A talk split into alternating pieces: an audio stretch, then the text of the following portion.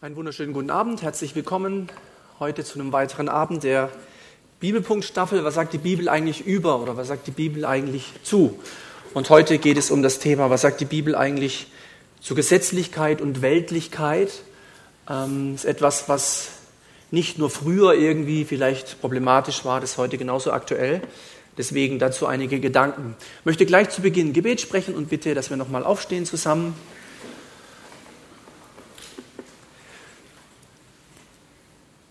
Ich möchte schweigen, wenn du sprichst, so hieß es in diesem Lied, Herr. Und das ist eine gute Einstellung.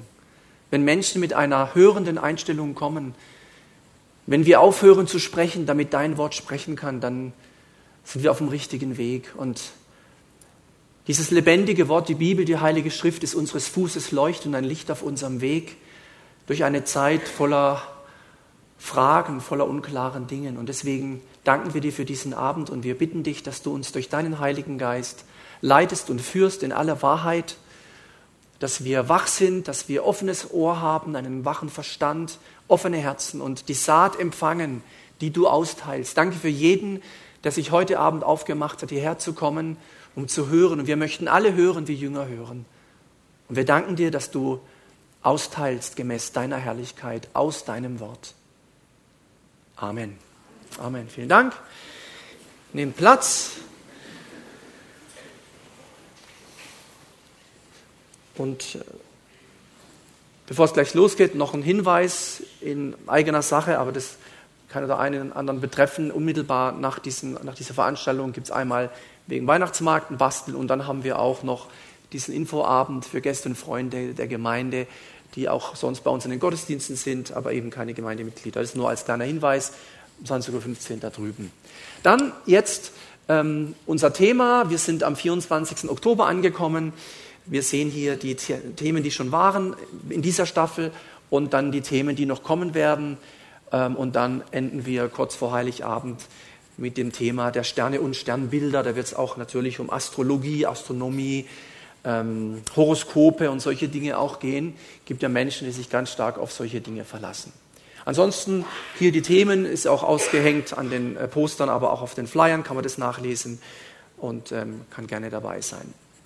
Heute jetzt nun, was sagt die Bibel eigentlich über Gesetzlichkeit und Weltlichkeit? Wir sind alle in unterschiedlichen Kirchen, Freikirchen, je nachdem beheimatet und ähm, ich weiß nicht, ob es überhaupt eine Kirche oder Gemeinde gibt, die sagt, wir sind weltlich, da stehen wir auch dazu, oder wir sind gesetzlich, da stehen wir ebenfalls dazu. Eigentlich möchte man sich da nicht so outen oder äußern und es ist auch nicht immer so einfach. Es betrifft übrigens nicht nur Gemeinden, das betrifft auch uns als Menschen, als Kinder Gottes, als Christen. Wie sieht es denn da bei mir persönlich aus? Und da werden wir uns heute Abend ähm, vier Dinge ähm, zu Gemüte führen. Einmal Definitionen, was sagt, was heißt Gesetzlichkeit überhaupt? Und was heißt Weltlichkeit? So die Dinge, die ich so definitionsgemäß ähm, einfach mal formuliert habe. Dann, äh, wie wichtig, unglaublich wichtig, unsere Erziehung, Prägung unser Gewissen ist. Ähm, das kann man gar nicht hoch genug einschätzen. Und wenn jetzt jemand glaubt, der Heilige Geist ist mein Gewissen, Vorsicht. Ganz vorsichtig mit solchen Aussagen. Oder die Heilige Schrift ist mein Gewissen. Das klingt sehr fromm, das klingt sehr gut. Die Realität ist auch eine andere oft und da werden wir eben heute sehen, wie sich es damit verhält. Also Erziehung, Prägung, Gewissen betrifft insbesondere auch die Menschen, da gehöre ich auch dazu, die in einer Kirche, in einer Gemeinde aufgewachsen sind. Das ist völlig anderes, wie wenn Menschen vielleicht mit 30, 40 oder 50 Jahren zum Glauben an Jesus Christus finden. Großer Unterschied. Aber auch diese Menschen, die mit 40, 50 Jahren erst zu Jesus Christus finden, hatten davor ein Gewissen. Ja, auch ohne den Heiligen Geist. Die Frage ist, wo kam es her? Ja, wenn wir dann sehen. Dann etwas zum breiten und schmalen Weg. Vielleicht kennen wir dieses Bild aus dem Neuen Testament in Matthäus 7. Das scheint mir hier wichtig zu sein, das mal ein bisschen zu beleuchten und äh, da was dazu auch zu zeigen.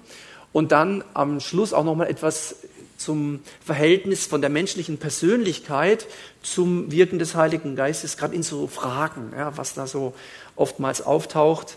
Ähm, ich werde auch nachher ähm, ein paar Fragen mal sagen und äh, kann jeder mal überlegen, was er da antworten würde. Zu Beginn jetzt aber erstens Definitionen. Zunächst diese Definition. Gesetzlichkeit meint Also nicht Gesetzmäßigkeit oder das Gesetz Gottes oder das Mose oder so, ja, sondern in diesem heutigen Zusammenhang Gesetzlichkeit meint ein religiöses Regelwerk als Produkt einer inneren Haltung, welches in allen Denominationen zu finden ist. Also da würde ich mal keine einzige Kirche oder Freikirche rauslassen. Das ist zumindest die Gefahr, die Tendenzen überall zu finden und zu sehen. Gesetzlichkeit tangiert weder das mosaische Gesetz noch göttliche Gesetzmäßigkeiten, habe ich schon gesagt. Einseitige Gottesbilder unterstützen jedoch die Gesetzlichkeit. Einseitige Gottesbilder. Also man könnte auch sagen, ein gesetzliches Christentum wird entsprechende Gottesbilder hervorbringen. Ähm, ob das gut oder schlecht ist, ich finde, das ist leicht zu beantworten, ist nicht gut, äh, aber das werden wir eben noch sehen. Dann Gesetzlichkeit stellt religiöse Tradition über menschliche Bedürfnisse und fragt deshalb nicht, was braucht der Mensch, sondern was ist richtig und was ist falsch. Und das kann, das kann so stark werden, dass es, ich habe es mal so in Anführungsstrichen gestellt hier, äh, dass es einem religiösen Geist, also fast schon dämonisch, ja, äh, gleicht. Und äh, es gibt ja viele biblische Geschichten, viele Berichte und äh, Geschehnisse, die man da anwenden könnte. Zum Beispiel die ganzen Diskussionen, die Jesus mit den schriftgelehrten Pharisäern hatte. Wie am Sabbat heilen. Das geht aber nicht, gell? So. Und das ging wirklich nicht. Aber Jesus macht es trotzdem. Also viele, so, da gibt es ganz viele Beispiele, insbesondere im Neuen Testament, dieser Auseinandersetzung zwischen Jesus, dem Wort, Jesus ist auch das Wort, oder? Und, und dem anderen Wort. Mose hat gesagt, Steinigung, was sagst du? Und das hat ja gestimmt, das hat Mose wirklich gesagt. Und Mose hatte es von Gott.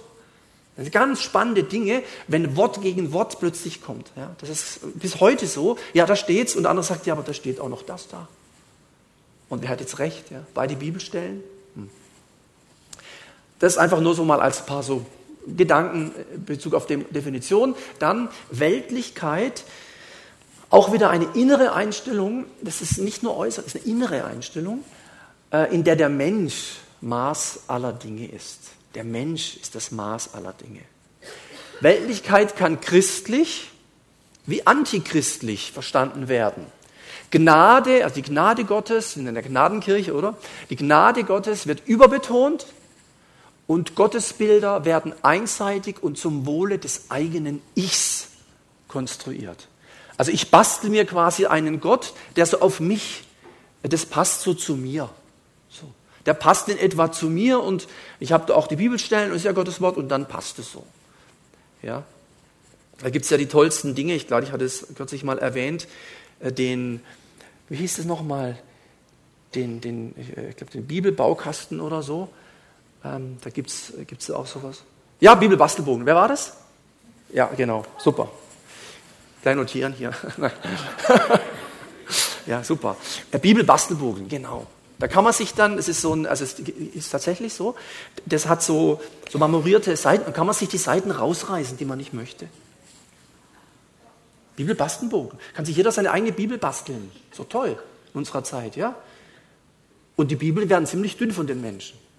Die reißen alles raus, was ihnen nicht passt. Das ganze Alte Testament wird rausgerissen, bestimmte Abschnitte im Neuen Testament. Da bleiben dann so ein paar Seiten übrig, sinngemäß, Gott hat uns alle lieb, wir freuen uns und schönen Tag noch so. Sinngemäß, ja? Bibel, Bastelbogen. Aber hier Weltlichkeit, ja, so Definition äh, in dieser Richtung. Weltlichkeit, das wollte ich noch sagen, diese innere Einstellung, in der der Mensch Maß aller Dinge ist. Also ich, mir, meiner, mich, so in dieser in dieser äh, Haltung geht es dazu und her. Und ich habe jetzt ein paar Fragen mitgebracht, wie so ein kleiner Test, aber da kann man jetzt nichts gewinnen oder so, gibt es auch keine Punkte. Man kann nur für sich mal überlegen, würde ich diese Aussage sagen, unterstreichen im Sinne von, genau, jawohl, endlich predigt es mal jemand, endlich wird es mal gesagt, ja vorne von dem Mann in Schwarz, oder sagt man, hm, ja, früher dachte ich es auch mal, heute nicht, oder sagt man, na, ist ja völliger Quatsch, nee, kann nicht sein, ja. Also man könnte auch fragen, ist es gesetzlich oder weltlich oder vielleicht was anderes so? Und die Fragen, die lauten zum Beispiel so. Jede biblische Aussage ist wörtlich zu nehmen. Jede. Oder aber Die Bibel verbietet Sex vor der Ehe. Oder aber eine Frau darf weder Hosen tragen noch predigen.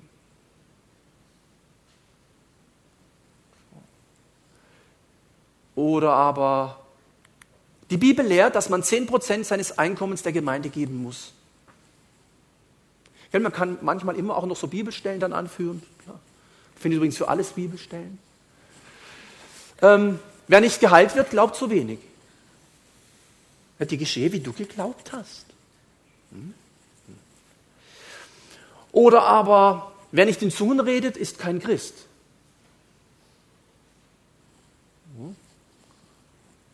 Man jetzt, wäre doch mal allein so ein Abend, so Diskussion mal so über diese Fragen. Wäre mal spannend, was durchaus so rauskäme aus unseren Mündern, aus unserem Herzen. Ja? Wenn das Herz voll ist, geht der Mund über. Noch ein paar Fragen, damit es uns nicht langweilig wird. Zum Beispiel, gemischte Sauna ist für Christen tabu. Aber sowas von tabu.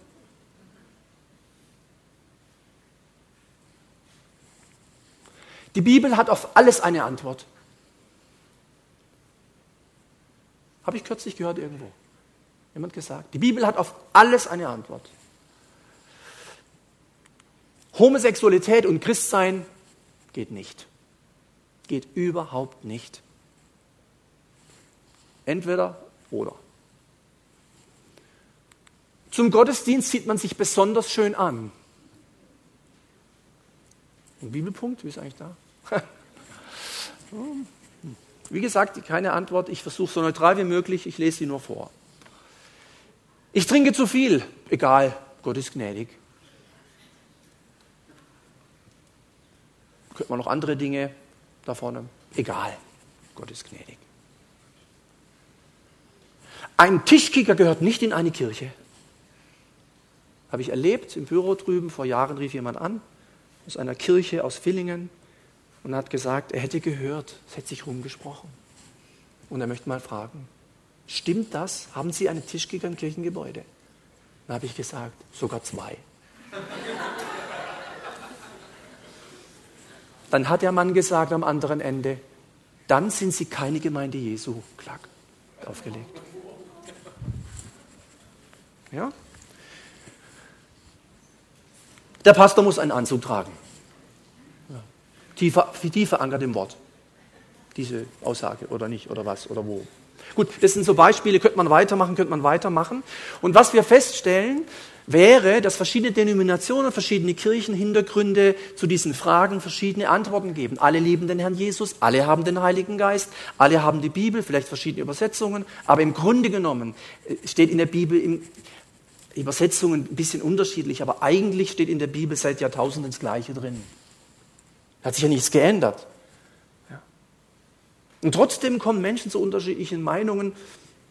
Es ist mit einer der Gründe, warum es so viele verschiedene Kirchen gibt und Spaltungen gab und na, so, jeder macht so seine eigene Kirche auf.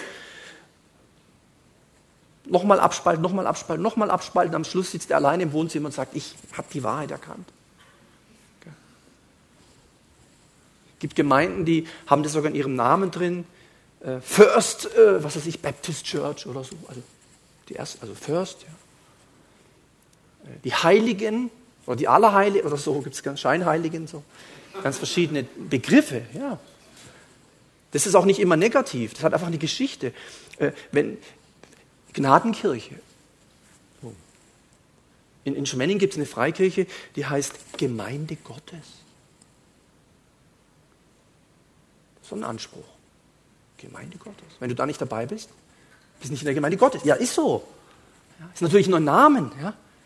Und so gibt es ganz christliches Zentrum, Christuszentrum, KL4, ICF, ICF, ganz verschiedene Begriffe. Und alle haben so unterschiedliche Hintergründe. Äh, eben Ezer, oder? So, ne? Ganz verschiedene Namen alle mit Jesus unterwegs, alle die Bibel lesen und trotzdem mit diesen Fragen möglicherweise zu unterschiedlichen Antworten kommend. Das hat unter anderem nicht nur mit der Bibelkenntnis zu tun, das wird oft so vorgeschoben, ja, das Wort sagt, das Wort sagt. Häufig geht es aber um Recht haben. Das Wort sagt, was ich schon immer meine und es bestätigt meine Meinung. Da steht es doch, was ich glaube und sage. Da habe ich die Bibelstelle für meine Meinung. Und woher kommt das? Unter anderem tatsächlich hat es was mit Erziehung, Prägung und Gewissen zu tun. Und für Erziehung äh, kann keiner was. Du wirst einfach erzogen von deinen Eltern, von ihren Eltern, ja, von unseren Eltern. Ähm, außer die, die selber erziehen und die wurden auch erzogen. Ja, also wenn man jetzt überlegt, äh, ein, zwei Generationen zurück, Nachkriegszeit und so, äh, da waren die Eltern, die Väter, wenn sie noch gelebt haben, Krieg und so, äh, ganz anders drauf, sage ich jetzt mal, in bestimmten Fragen und Themen wie die heutigen Väter. Und ich selber, ich habe heute mit meinem Sohn kurz mal Tischtennis gespielt, ich habe mit meinem Vater nie Tischtennis gespielt, nicht ein einziges Mal. Bin ich ihm nicht böse? War einfach so. Das hätte er gar nicht verstanden, wie Tischtennis. Also ich durfte das schon, aber er Tischtennis spielen. Hm? Oder Fußball oder so. Hm? Nie. Ich war auch mit meinem Vater nie im Schwimmbad. Ich war auch mit meinem Vater nie bei McDonald's oder Pizza essen. Nicht, weil er böse ist. Ich mag, wir kommen gut klar, Christen und so. Aber das, das war einfach ein anderes Denken. Ganz anderes Denken. Ja, und so gewisse Erziehungsmechanismen, die da greifen. Insbesondere in den ersten zehn Lebensjahren hat die, die Erziehung, also da steckt ja das Wort ziehen drin. Ja, eine enorme Bedeutung für Kinder. Man könnte Kindern, wenn man zum Säugling jeden Tag zwei, dreimal sagt, Hunde sind ganz gefährliche Tiere. Am Anfang checkt es gar nicht, was man da sagt. Also muss man immer wieder, am besten bevor es noch also am besten gleich aus dem, Mut, aus dem, Bauch raus und dann gleich das Erste, was du sagst, Hunde sind gefährliche Tiere. Das checkt's nicht, wird's nicht blicken, ist ja noch ganz frisch und dann Wochen, Monate immer, immer, immer wieder sagen, ja, immer wieder sagen. Dann entsteht da was in dem Kind. Ja, weil Kinder ab einem gewissen Alter, beziehungsweise bis zu einem gewissen Alter einfach glauben, was man ihnen sagt. Und das hat auch auf die religiöse Erziehung eine enorme Bedeutung und eine große, große Konsequenz. Das heißt also, Eltern, wir, wenn wir Eltern sind, die Erzieher in den Schulen, die Lehrer in den Schulen und Kindergärten und, und Kitas und was es alles gibt, haben enorme äh, Verantwortung. Das kann man gar nicht hoch genug sagen und hoch genug ansetzen, wie hoch die Verantwortung ist. Die Menschen, die mit Kindern arbeiten, was sie für eine Verantwortung haben, die legen unglaublich wichtige Grundlagen.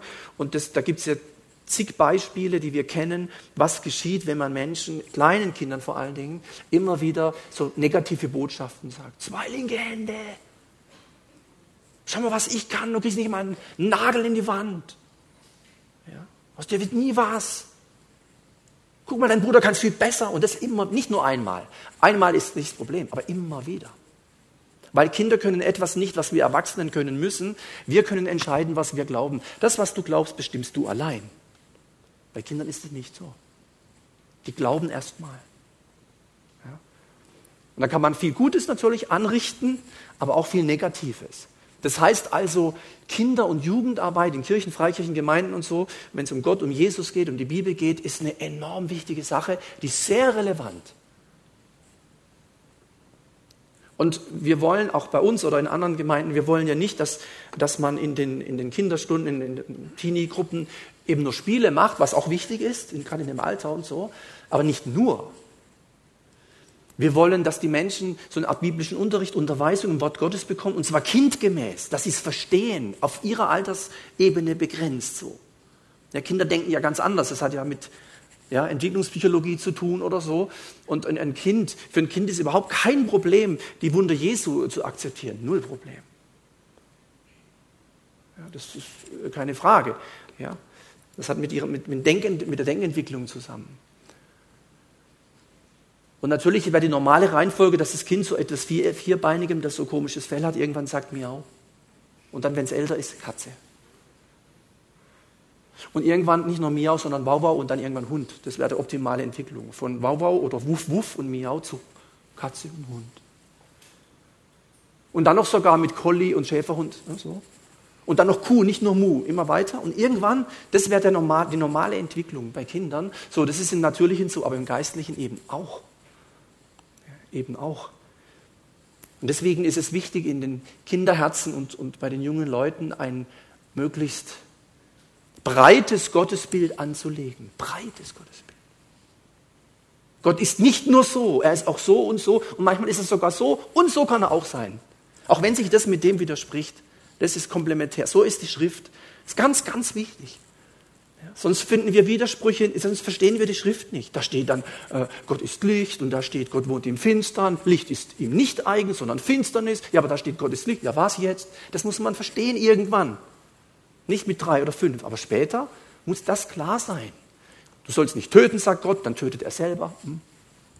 So ganz komische Dinge, das muss man wirklich verstehen, dass man die Bibel äh, nicht irgendwo äh, so einseitig auslegt. Und das versuchen wir natürlich schon bei den jungen Leuten.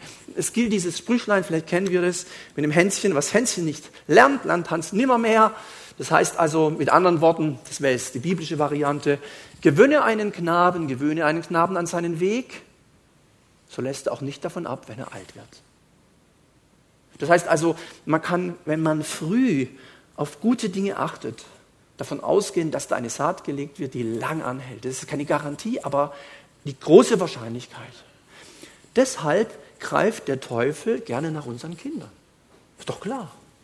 Wenn du die Kinder hast, jede Kirche, die Landeskirchen merken das vielleicht noch mit am meisten, wenn, wenn dann nach dem Konformantenunterricht spätestens dann die, die jungen Leute sind einfach weg.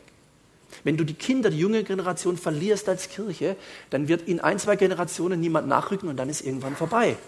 Dann hast du noch eine Seniorenkirche und irgendwann sind die tot und das war's dann. Kann man das Haus verkaufen oder so. Ja, so ist das.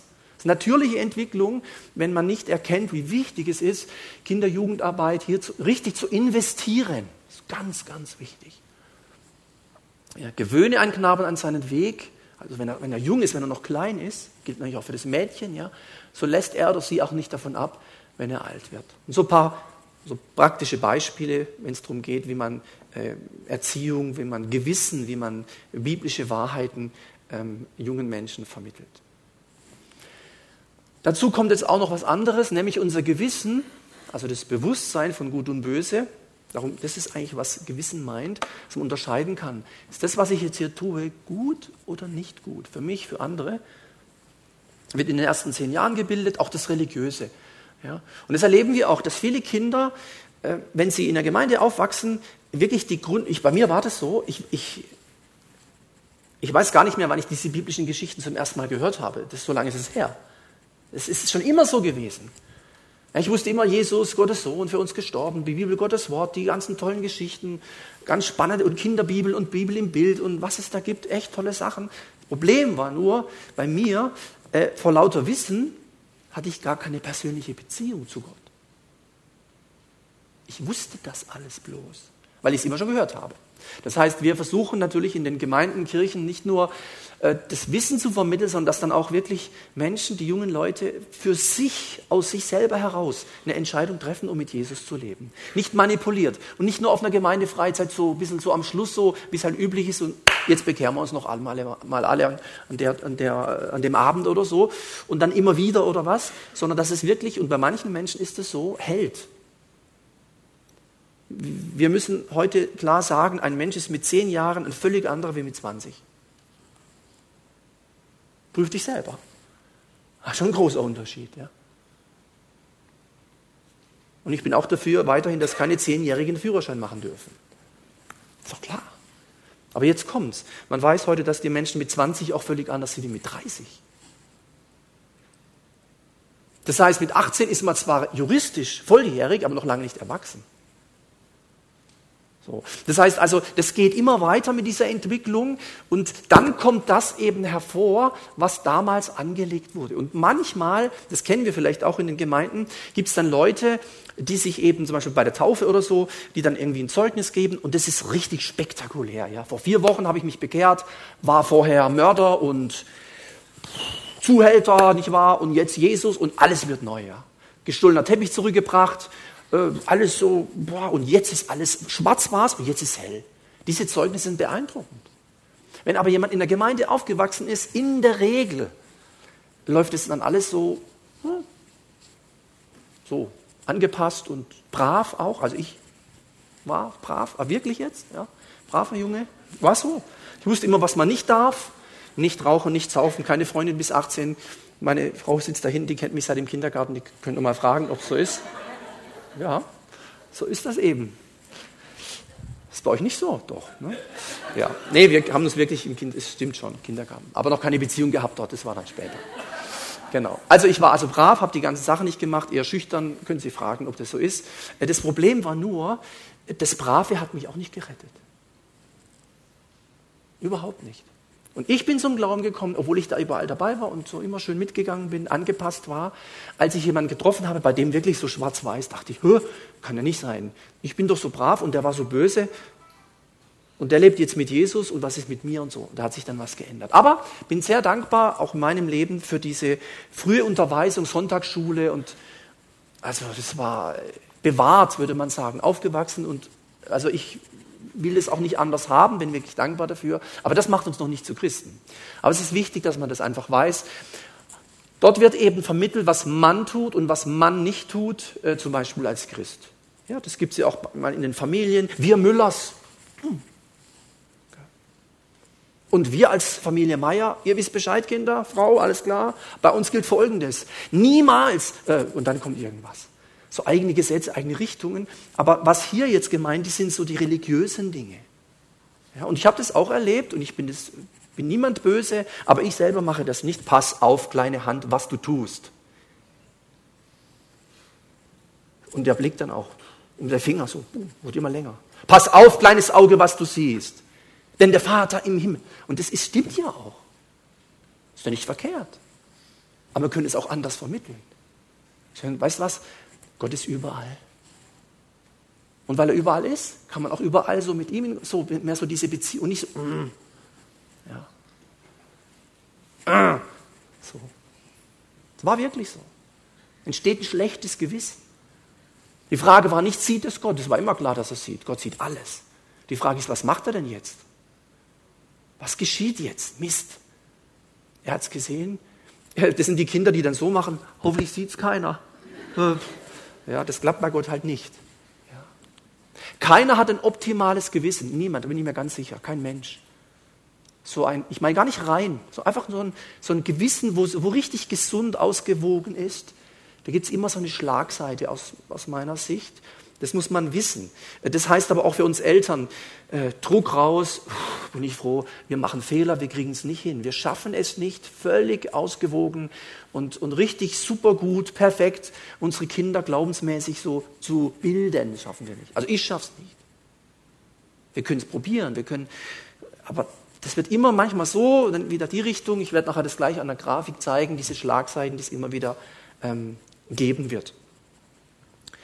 Hier eine kleine Grafik oder so eine Skizze, die das so verdeutlichen soll.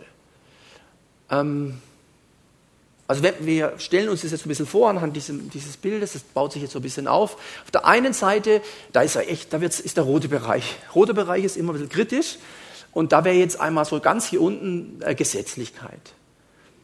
Was auch immer das jetzt mal heißt, zunächst einfach mal Gesetzlichkeit. Und auf der anderen Seite auch roter Bereich, rot ist immer kritisch, Weltlichkeit. Ja, Weltlichkeit. Beides im roten Bereich. Roter Bereich ist gefährlich, nicht gut, ungesund. Ungesund. Und gesund, ah ja, genau, äh, man könnte quasi sagen, mit Plus, das heißt nicht gut oder schlecht, wichtig, nicht gut oder schlecht, sondern Plus heißt, kannst eigentlich machen, was du willst. Der ist gnädig, oder? Gott liebt dich immer. Und du kannst bei den Schweinen landen wie der verlorene Sohn, wenn du, der Papa im Himmel, übrigens, Papa im Himmel, Papa, Schoß sitzen, er freut sich an dir. So einfach so dieses, und auch in anderen Bereichen komme ich dann noch dazu, einfach sehr, also da ist alles erlaubt, so ist alles kein Problem. Ganz anders hier ist alles ein Problem. Alles ein Problem. Das darf man nicht, das darf man nicht, das darf, das tut ein Christ nicht, das will der Heiland nicht, das möchte der Herr Jesus nicht. So, das ist die Richtung. Also hier alles möglich, hier ist äh, eher das Gegenteil. Und gesund wäre natürlich der Ober, also hier, also in diesem Bereich, ich habe das mal so, seht ihr das helle? Gesund ist nicht dieser Punkt. Also hier so ein Strich, ganz wichtig. Das wären die Pharisäer. Die sind nicht da. Die, ich komme gleich dazu. Die, die, die, die, die sagen, so geht es uns sonst nicht. Aber gesund wäre, so, da gibt es schon ein Spektrum. So ein Spektrum. Gesund ist nicht einfach nur genau hier. Gott berücksichtigt unsere Vergangenheit. Gott berücksichtigt deine Vergangenheit und meine auch. Gott weiß, woher wir kommen. Ich habe dieses Bild, Ähm, wir machen das mal schnell, kriegen wir, denke ich, gut hin. Eine kleine Imaginationsübung. Ja? Und zwar stellen wir uns drei Eimer vor: kalt, lauwarm und heiß. Vielleicht kennt ihr das Bild. Also kalter Eimer, lauwarmer Eimer, heißer Eimer. Und ihr, also von der Seite, tut die beiden Hände, eins in den kalten und eins in den heißen rein. Ja, die Hände, kann man so, könnt ihr so, kann man das so, so imaginativ so? Genau, also hier drin, hier ist also heiß, hier ist kalt, dann Hände raus und beide ins Lauwarme. Kann man das so, so mitgehen, so innerlich so? Spürt es schon so? Hm. So, was würde wohl die rechte Hand, die aus dem Heißen kommt, denken? Kalt. Und die andere denkt, warm. Und man, hä? Aber das Wasser ist ja das Gleiche. Man kann es zu Hause machen, Hauskreis, wunderbar. Ja? Tolle Übung. Mit Fingern geht es nicht, mit Eimern, richtig rein, zack. Dann denkt man, das kann doch nicht sein. Die Hände fühlen sich völlig unterschiedlicher. Ja, ist ja klar. Hintergrund, Hintergrund. Vergangenheit, Erfahrung. Ich sage immer, Gott weiß, aus welchem Eimer wir kommen. Verstehen wir? Ist ganz wichtig. Gott kennt deinen Eimer, deinen Hintergrund, deine Vergangenheit, wie du geprägt bist, deine Erziehung, und der, der kennt das. Das ist total gut zu wissen. Er ist der Elolam, der Gott der Zeiten, er weiß alles. Er ist, für den ist nichts schlimm, neu, alt, jung, das alles. Er weiß, er steht außerhalb und sieht das alles. Ah, da kommst du her. Hm? Und deswegen ist gesund nicht bup, so ein Strich da oben oder so ein Pünktchen, sondern gesund ist so ein Bereich. Weil Gott weiß, wo wir herkommen, aus welcher Ecke.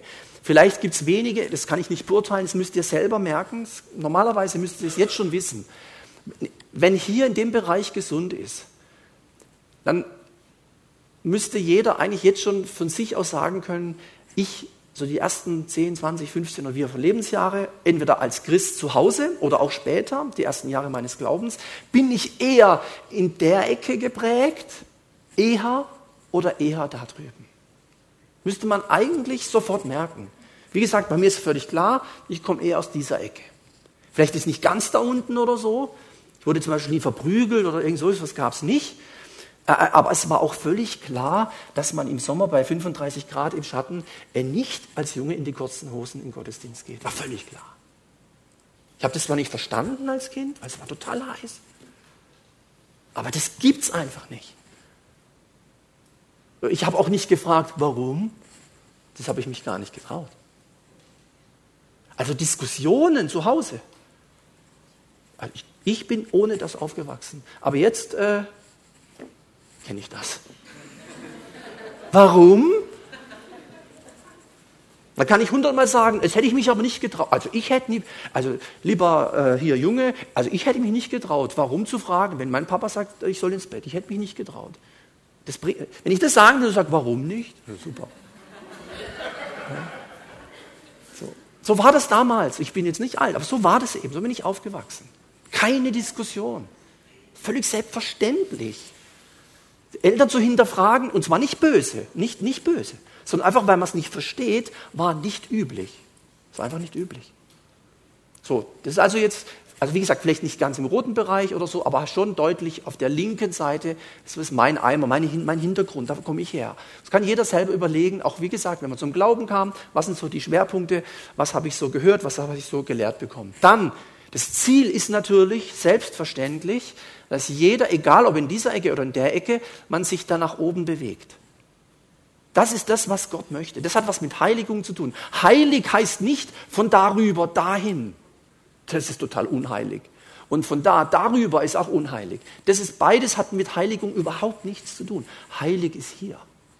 Gesund, glaubensmäßig gesund. Das ist Heiligung. Das ist Heiligung.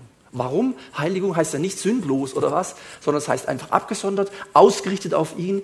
Deswegen, wie oft sage ich das, Gott sucht keine sündlosen Menschen, er sucht hingegebene Menschen. Hingegebene, nicht sündlose. Keiner war sündlos, außer einer. Wer das Ziel hat, sündlos zu leben, ich sage dir viel Spaß. Hör auf, kannst du vergessen. Ja, am Ende meines Lebens sage ich, bringt nichts, vergiss es. Bist du 90 und sagst, hätte ich doch was anderes mir vorgenommen die letzten neun Jahrzehnte. War umsonst. Heiligung, natürlich sollen wir der Heiligung nachjagen, sagt doch die Schrift. Nur die Frage ist, was heißt das denn? Jagt der Heiligung nach, ohne die niemand den Herrn sehen wird. Ja, und was heißt es? Kein Fernsehen gucken. Hä? Was ist das denn? Ich kenne viele Menschen, die kein Fernsehen gucken. Und ich verrate euch jetzt, sogar Ungläubige gucken kein Fernsehen, manche. Und jetzt? Hat überhaupt nichts mit Heiligung zu tun. Ist oft nicht verstanden worden. Das nicht, das nicht. Ah, dann machen wir den Fernsehen im Keller und dann kriegt es keiner mit. Ja, das ist, ganz, das ist eine besondere Form der Heiligung. Die Scheinheiligung ist das. Ja. Es gibt auch Säulenheilige, die hängen dann irgendwo in den Kirchen an den Wänden, irgendwelche Figuren. Das, ist, das hat nichts mit Heiligung zu tun. Heiligung ist quasi das immer mehr in Richtung Jesus hinkommen. Werdet verwandelt, oder? In sein Bild und so. Wie es vom Herrn dem Geist geschieht. Von Herrlichkeit zu Herrlichkeit. Das sind die Bibel. Das meint Heiligung, Veränderung, Verwandlung. Steht da mal da. Und deswegen ist die Frage, wie wir aufgewachsen sind, das hilft enorm. Und da kann man viele Beispiele bringen. Umgang mit Geld. Haus doch raus. Raushauen, für was haben wir es denn? Das ist nicht nötig. Ein Ehepaar geht im April durch Villingen, habe ich äh, mir jemand erzählt. Villingen, April 2017. Ein strahlender Sonntag, April ist nicht gewöhnlich, aber war so. Sagt der Mann doch, traut sich, unterstellt, also wagt der Mann, der Frau zu sagen, weißt du was, ist so warm heute im April, wir können ja ein Eis essen. Das hätte er nicht sagen sollen. Guckt sie ihn an und sagt, es ist noch nicht Sommer. Verstehen wir? Nicht nötig. Sich nicht nötig. Fahren zwei Richtung, Richtung Röther Modepark für die hier Ansässigen. Mann fährt, Frau sitzt nebendran wollen in die Stadt, Villingen, Markt. Jetzt steuert der Mann auf das Parkhaus zu. Sagt die Frau, du willst aber nicht ins Parkhaus fahren. Sagt, Doch, warum? Nee, halt mal, halt mal. Weißt du, wenn man da hinten links, rechts, links, links, links, 800 Meter weiter, da kostet nichts. Da sagt er, aber das, wir sind ja nicht lang da, vielleicht ein Euro oder so. Da kannst du eine Kugel Eis kaufen davon. Sagt er, ich kann mir doch trotzdem eine Kugel Eis kaufen. Verstehen wir? Beides gläubige Menschen, Heiliger Geist, Jesus und so. Das sind Prägungen. Nicht eins ist frommer wie das andere. Also Umgang mit Geld. Ja. Es gibt Leute, die sie jetzt am Freitag, gibt es auch immer diesen Stapel an Prospekten, weiß nicht, hm, das ist ja Wahnsinn. Das ist unglaublich, ja. Brauchst du Stunden, bis du die durchgelesen hast. Also gibt es Leute, die sammeln die dann, jetzt nicht bei uns Familie oder so, aber es gibt Leute, die sammeln die, äh, sammeln die dann und dann wird es so auf dem, am Samstagmorgen auf dem Tisch so zelebriert, alles ausgebaut. Angebot, Angebot, Angebot. Dann macht man eine Wegstrecke, eine Tour und dann wird es abgefahren, hat man drei Euro gespart. War zwar fünf Stunden dran gesessen, aber macht ja nichts. Ja, sparen. Sparen ist ja gut. Hier ist vielleicht so ein bisschen äh, raushauen, also zu großzügig, verschwenderisch. Das ist die Gefahr bei denen. Hier ist die Gefahr, Sparsam, Geiz, nicht nötig. Ja, wenn es dann Sommer ist, gibt es ein Eis. Und wenn dann jemand sagt, das Kind sagt, ja, ich hätte gern drei Kugeln, dann sagt er, zwei reichen auch. Ja, das stimmt ja auch. Zwei reichen auch. Eine reicht auch, am besten gar keine. Verstehen wir? Wenig, viel. Äh, Umgang mit Zeit, mit Geld. Ein wunderbares Beispiel, das will ich aber nicht nur ganz kurz sagen, weil das so, so das ist halt so stark und so. Äh, Umgang mit Nacktheit. Das ist ein Knaller. Umgang mit Nacktheit. Menschen sind so aufgewachsen, die sahen ihre Eltern nicht mal mehr in Unterwäsche. Weil das, das geht, das, um. alles wird abgeschlossen. Alle Türen zu, Bad, WC, alles zu. Man sieht, die, das, man sieht überhaupt keine Haut bei den Eltern. Das gibt es einfach nicht. Das wäre jetzt das Extreme hier drüben. Machst du die Bluse zu. Hier drüben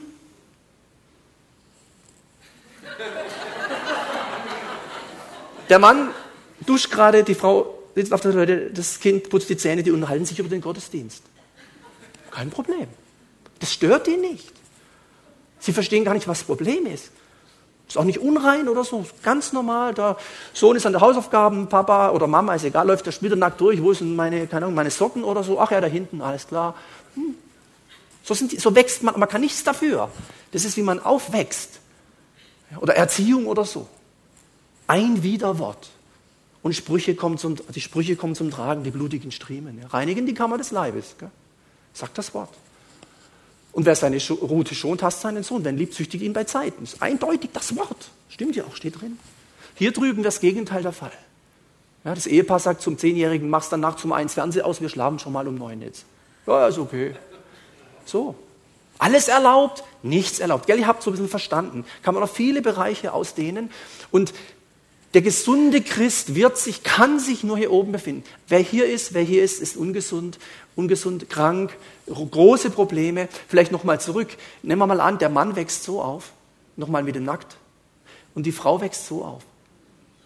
Jetzt kommen die zum Glauben, jetzt wollen die heiraten. Natürlich, kein Sex vor der Ehe, selbstverständlich, Kuss erst, was weiß ich, nach der kirchlichen Trauung oder so. So, er freut sich wie verrückt auf die Hochzeitsnacht, sie hat Panik.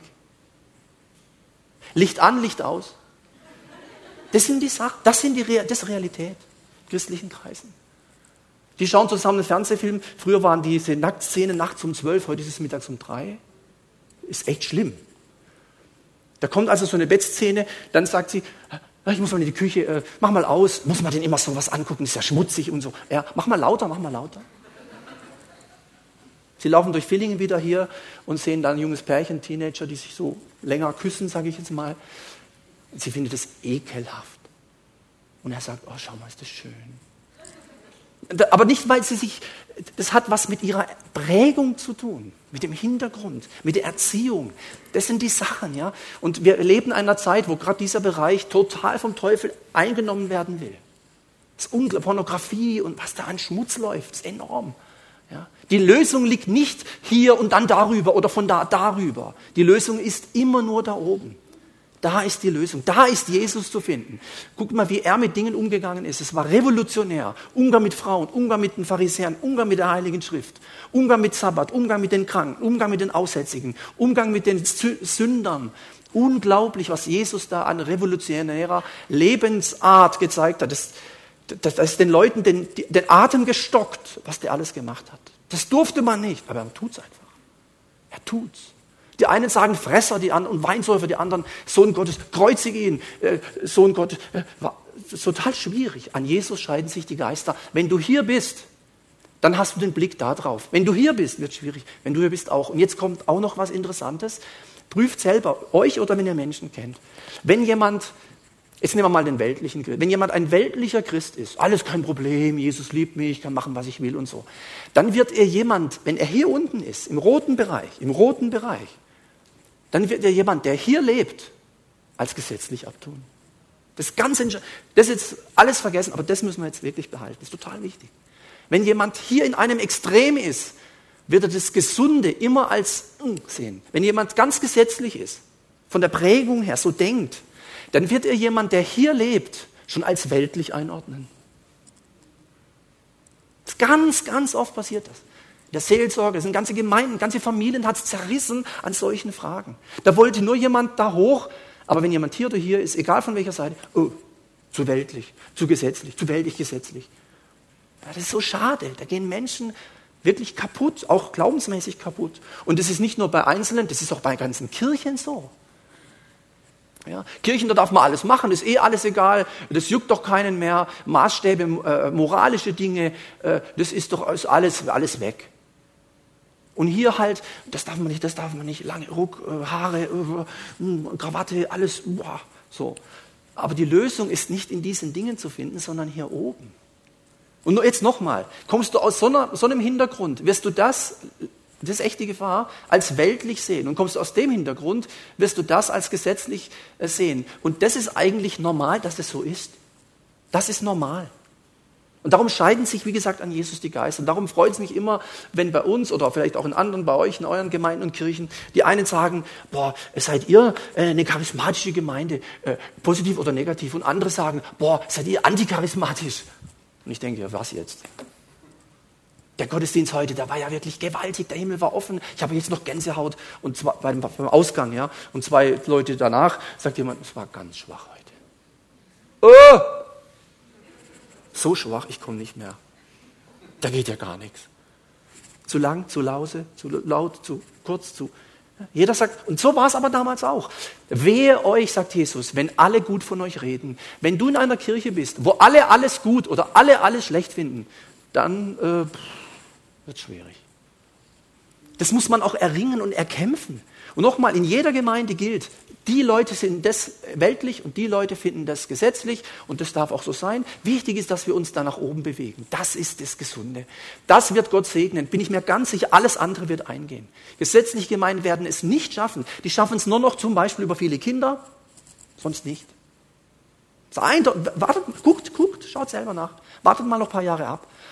Und die weltlichen Kirchen werden genauso untergehen, die den Namen haben, dass sie leben, aber geistlich tot sind. Ja, wo man ist alles kein Problem und Daddy im Himmel, alles so locker und so.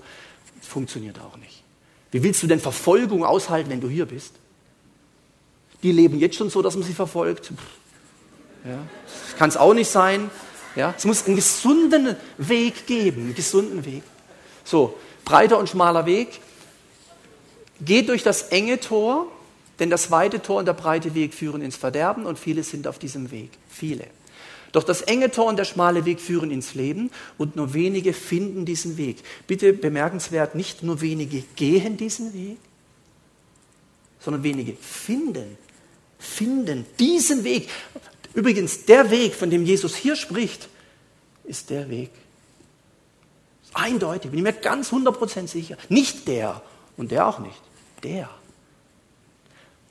Wir, wenn, jemand aus, wenn wir weltlich wären, würden wir sagen, die machen, das ist aber ein schmaler Weg hier. Und die würden sagen, das ist aber ein breiter Weg. Darum geht es Jesus gar nicht. Ja. Der schmale Weg, der zum Leben führt, ist weder hier noch da, der ist da. Und ich habe da äh, was mitgebracht, ähm, was, was mich selber betrifft, weil ich habe ein Bild von meinem Vater zur Hochzeit bekommen und wie gesagt, gutes Verhältnis, gläubig, sind auch immer wieder mal hier und so, alles kein Problem. Und dieses Bild sieht so aus. Kennt es jemand? Darf ich mal fragen? Ja, super. Das muss man kennen. Ja, finde ich schon. Und bei uns zu Hause, wo ich als Kind aufgewachsen bin, hing dieses Bild im Flur. Ja, im Haus, also im Eingang, im Flur. Und ich habe das jeden Tag gesehen. Und das Bild ist wirklich interessant. Da könnte man jetzt einen ganzen Abend drüber machen. Das sind überall so kleine Bibelstellen. Das ist, das ist so ein Bild, finde ich echt, das ist schon älter, finde ich richtig toll an dem Bild ist, da entdeckt man immer ganz viele Dinge. Da steht man davor ah, da und das. Hm. Was aber auffällt bei dem Bild ist, und das ist ganz wichtig, ich habe es jetzt halt nur so groß, sieht es vielleicht nicht so gut von hinten, es gibt quasi, also hier ist quasi der breite Weg, der ins Verderben führt, oder? Und hier ist der schmale Weg, der zum ewigen Leben führt. So. Und dann wird eben so ein bisschen beschrieben, bildhaft, was passiert so auf diesem Breit, sieht man auch, wie breit er ist, gell? So, boah, breit. Und der ist ja ganz dünn. Seht ihr das? Ganz schmal. Das ist so ganz schmal, kann man gerade so ein, zwei nebeneinander laufen. Und hier ist so die Masse, die breite Masse, die breite Masse, oder? Da kommt das. So. Und dann kommen so Sachen wie Weltsinn, steht hier. Weltsinn. Und ganz viele Bibelstellen, und die stehen alle in der Bibel, ähm, ich kann das teilweise hier gar nicht lesen, Maskenball, also Fasnet, Fasnacht zum Beispiel. Ähm, Genau, das sind so halt so Bilder und was da passiert, Gewalt, äh, Alkohol, äh, Krieg, Zerstörung, Lust, Prostitution, äh, Saufen, also also diese, boah, diese Werke des Fleisches könnte man sagen. Die werden hier so beschrieben und die Menschen sind da ganz viele drauf und die gehen aber am Ende richtig in dieses, ja, in die Hölle eben gehen verloren. Und hier, es sind, also hier sind nur viele, hier sind ganz wenige. Das ist so eine andere Tür. Ich muss mal gar nicht das, ah, kann man kaum lesen, was da alles steht. Ich glaube, äh, Leben in Seligkeit, ewige Verdammnis steht auf den Schildern. Weg nach der Welt, Weg Gottes, glaube ich, heißt es.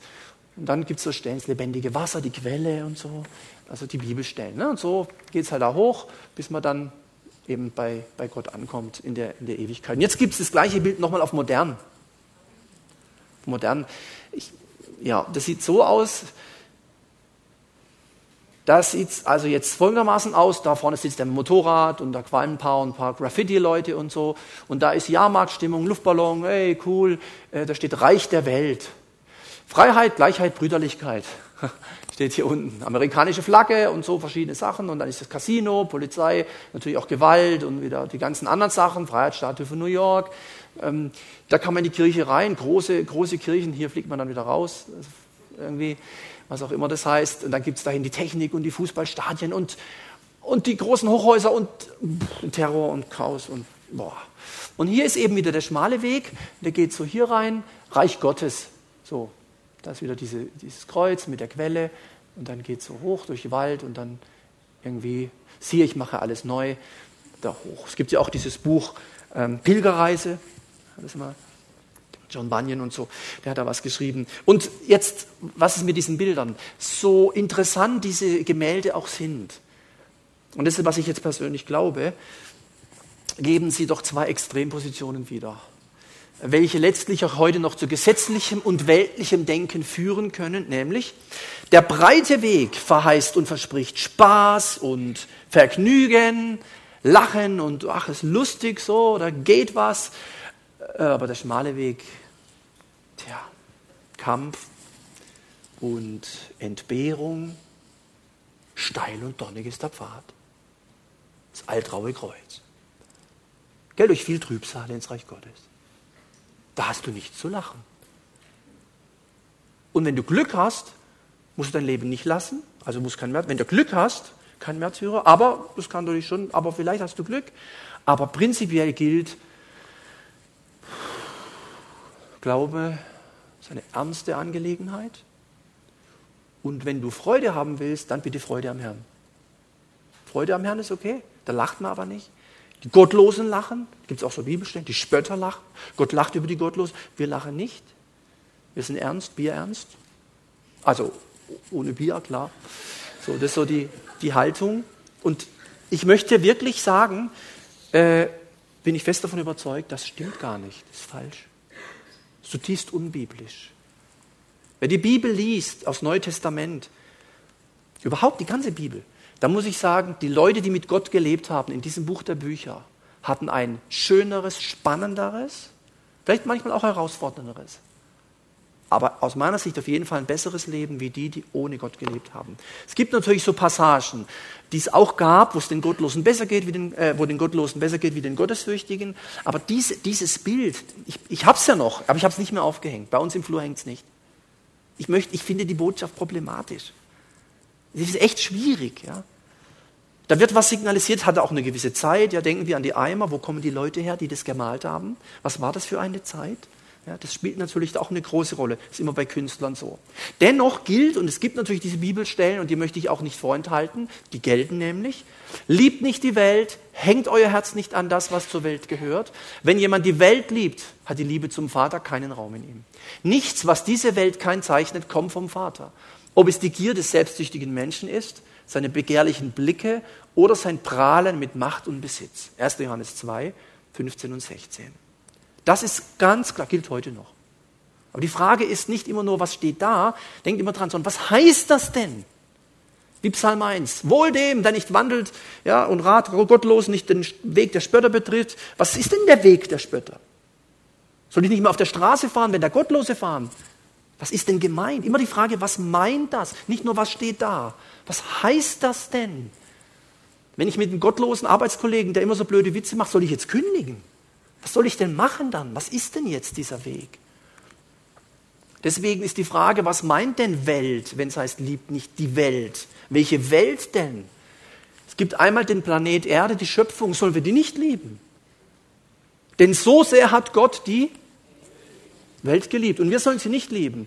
Das sind so Leute, die, die verstehen gar nicht, das muss man verstehen. Was heißt denn Welt auch noch neben Planet, äh, Kosmos, also wegen, wegen diesen Schöpfungs, ähm, Ding, wo wir da drauf sind, auf dieser Kugel und gerade durchs Weltall rasen. Die Welt ist auch als ein System der Kontrolle über den Menschen organisiert und geleitet durch Satan, den Fürsten dieser Welt. Und das ist es, was gemeint ist. Da müssen wir aufpassen. Ja? Doch nicht gegen die Welt, gegen die Schöpfung, gegen das, was Gott ist, äh, sein. Das wäre fatal. Ja? Und, und deswegen gilt, das muss ich ein bisschen dazulegen, Nachfolger Jesus sind in der Welt selbstverständlich, mittendrin, war auch Jesus, mittendrin aber doch nicht von der Welt. Wenn wir von neuem geboren sind, wir sind dann, wir gehören einer anderen Welt an. Im Grunde sind wir als Christen wie eine Art Außerirdische hier unten. Nur kurze Zeit und dann geht es weiter irgendwo anders. Das ist echt toll. Eine tolle Perspektive für gläubige Menschen. Johannes 17, in diesem hohen priesterlichen Gebet kann man viel lesen. Alles ist mir erlaubt. Boah, da würde jetzt der Plus sagen, genau, endlich. Ja, Moment, es geht aber weiter. Aber nicht alles dient zum Guten. Oh, schade, sagt er dann da drüben wieder. Ja, genau, aber das ist es. Wir haben eine Riesenfreiheit. Zur Freiheit hat uns Gott berufen. Es gibt das Gesetz der Freiheit. Der Geist ist ein Geist der Freiheit. Da gibt es viele Stellen. Aber was heißt denn Freiheit? Freiheit? Die größte Freiheit, die ein Mensch haben kann, ist, dass er abhängig ist von Jesus. Bin ich fest davon überzeugt. Wer in mir bleibt und ich in ohne mich könnt ihr nichts Gescheites tun. Das ist Abhängigkeit. Aber von wem? Von Jesus, nicht von einem Despot, der uns runterdrückt. Der will uns hochheben. Ja, alles ist mir erlaubt. Ist enorm, aber es geht weiter. Nicht alles dient zum Guten. Wir sind zur Freiheit berufen, nur sollte die Freiheit nicht missbraucht werden. Zum Beispiel zum Anlass für das Fleisch, wie es auch im Neuen Testament mal heißt. Paulus konnte Götzenopferfleisch essen. Das muss man sich mal überlegen, was das heute wohl bedeuten würde. Götzenopferfleisch zu verspeisen. So ganz gelassen, mm, lecker, mm. es wurde diesem Geist ge geweiht, diesem Götzen, äh, mm, schmeckt das gut. Boah, weiß nicht, was du da machen würdest und ich, wenn ich das sehen würde. Das macht man aber nicht.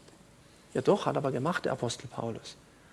Und dennoch, und das ist das andere, immer, immer die Spannung. Und dennoch war es ihm wichtig, keinen Anstoß zu erregen. Und wenn jemand da Riesenprobleme hatte, dann sagt er, weißt was, aus Rücksicht, das ist so ein wichtiges Wort, aus Rücksicht kann ich es auch lassen. Die Bibel beschreibt Schwache und Starke im Glauben und da gilt es Rücksicht zu haben.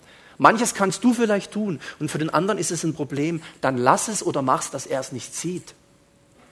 Wirklich. Ja. Nicht, nicht einfach Sünde ist für alle immer gleich. So einfach ist das nicht. Je nachdem, wo jemand steht, wo Gott gerade mit jemandem dran ist, ja, auf dem Weg der Nachfolge. Das Endziel des Gebotes aber ist Liebe aus reinem Herzen und gutem Gewissen und ungeheucheltem Glauben. Das finde ich eine ganz, ganz schöne Bibelstelle. Dies, die drückt es im Grunde aus. Und in diesem Satz kommen diese Prüfkriterien deutlich hervor. Den möchte ich noch kurz sagen und dann bin ich schon zu Ende. Was sind die Prüfkriterien, die uns helfen im Alltag und bei Fragen, ob man, ob man das darf? Also einmal wird, jetzt kannst du dich fragen, bei irgendwas, wird meine Liebe zu Gott, zu mir selbst und oder beziehungsweise zu meinem Nächsten, von dem, was ich da tue, beeinträchtigt? Und wenn das so ist, dann lass es. So einfach. Lass es. Das ist eines dieser Prüfkriterien aus dieser einen Stelle. Bekomme ich durch das, was ich da tue, Probleme mit meinem Gewissen? Dann lass es. Nicht dann tu es, dann lass. Dann lass, dann nimm Abstand davon. Wenn du merkst, ah, das, ah, da klopft doch der Heilige Geist an, irgendwas ist, hm, als gläubige Menschen, da ist natürlich schon eher ein Teil unseres Gewissens mittlerweile geworden. Ja, dann, dann lassen. Und geht es in Richtung Heuchelei oder ist es bloß etwas, was andere nicht verstehen? Ja, das, was ich hier tue, heuchel ich damit irgendwie oder, oder ist es einfach nur was, was andere nicht verstehen? Jesus wurde von vielen nicht verstanden. Trotzdem war er kein Heuchler. War sündlos. Das sind so praktische Fragen, richtig ganz konkret im Alltag kann man sich das mal so checklistenmäßig, zack, zack, zack, äh, okay. Und mein Vorschlag ist, wenn du bei einem schon sagst, geht nicht, dann lass, brauchst nicht die anderen noch testen. Nicht suchen, bis es irgendwie klappt. Nee, dann ist es einfach nicht. Dann lass doch mal und guck, was Gott tut. Gehorsam äh, ist ja besser als Opfer. Also das, da freut sich Gott drüber so. Gesetzlichkeit macht den schmalen Weg noch schmäler. Das konnten die Pharisäer und Schriftgelehrten sehr gut. Der ist schmal, der ist schmal, aber man kann ihn noch schmäler machen. Das habe ich auch in meinem Leben erlebt, in einer ganz gesetzlichen Gruppierung, in der ich drin war, wo man den einfach noch schmäler macht, wie er schon ist. Das klingt dann fromm und das kommt irgendwie äh, zunächst gut an, aber es ist eben falsch, ja, weil es was Eigenes ist. Weltlichkeit macht den breiten Weg noch breiter. Ja, den breiten, der ist ja schon breit, das ist ja schon falsch, das ist ja schon nichts. Ja, aber als Christ wird es dann noch dramatischer. Ja, ich lebe quasi wie, wie kein Christ, bin aber einer. Das ist dann schon gefährlich. Auf Dauer wird es äh, problematisch. Bei dem Bild ist es so, man kann kaum umkehren. Im realen Leben kann man umkehren. Du kannst immer umkehren. Wir können mit Gott umkehren. Ja, wir dürfen wieder zurück zu ihm. Ja, das ist wirklich möglich. So, noch äh, schnell, jeder hat eine eigene Persönlichkeit, das ist bekannt, da gibt es solche Begriffe, introvertiert, zurückgezogen, extrovertiert, hallo, äh, so immer alle gleich den hier machen und das ist unterschiedlich. Ja, ist noch nichts mit Glaube oder so. Manche sind psychisch sehr stabil, die bringt nichts aus der Ruhe. Andere bei Kleinigkeiten rasten sie komplett aus. Persönlichkeit. Christ hin oder her, Persönlichkeit. Ich bringe immer nur die beiden Extreme, immer warmherzige Menschen, sachliche Menschen. So. Äh, unkonventionelle, alles kein Problem. Oder dann so ganz korrekt, so perfektionistisch, äh, alles ein Problem. Ja, keine Fehler machen. Macht nichts. Jesus vergibt mir, sein Blut ist dafür geflossen. Ja, aber ohne Heiligung, du weißt schon. Macht nichts. So einfach so diese, diese Haltung, ja, diese Haltung. Mhm.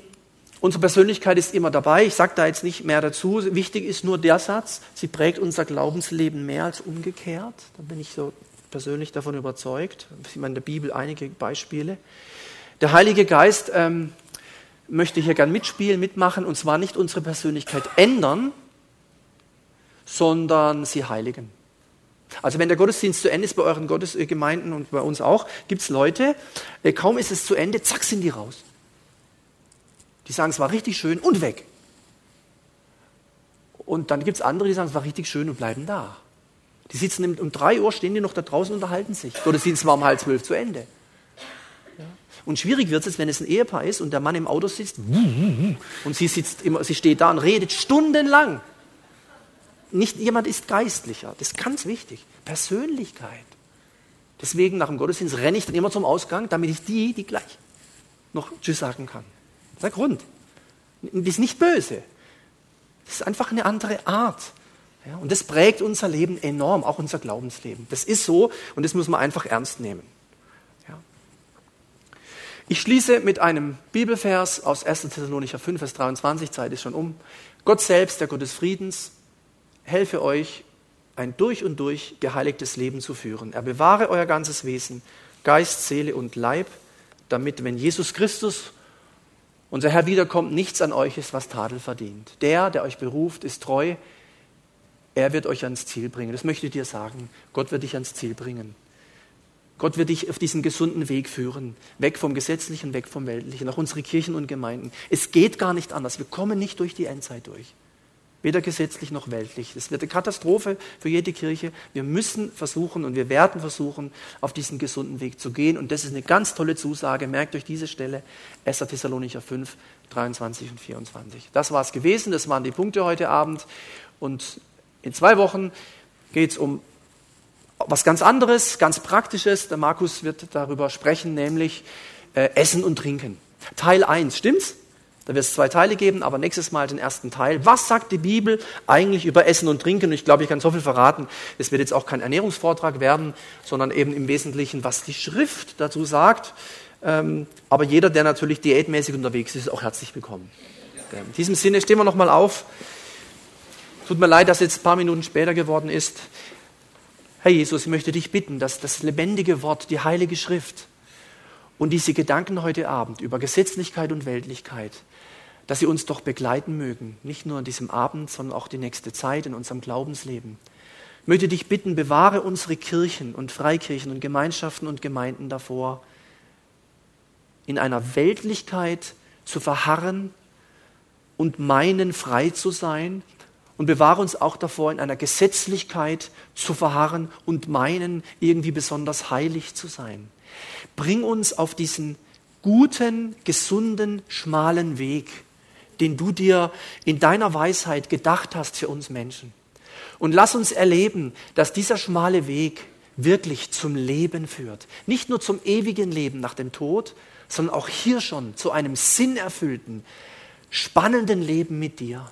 Ich danke dir dafür und ich bitte dich, Heiliger Geist, lass diese Wahrheiten in unseren Herzen aufgehen, dass sie Frucht bringen, 30, 60 und 100-fach. Danke für jeden, der da war und du gehst mit uns. In deinem Namen beten wir das. Amen. Amen. Vielen Dank, einen guten Abend und bis bald.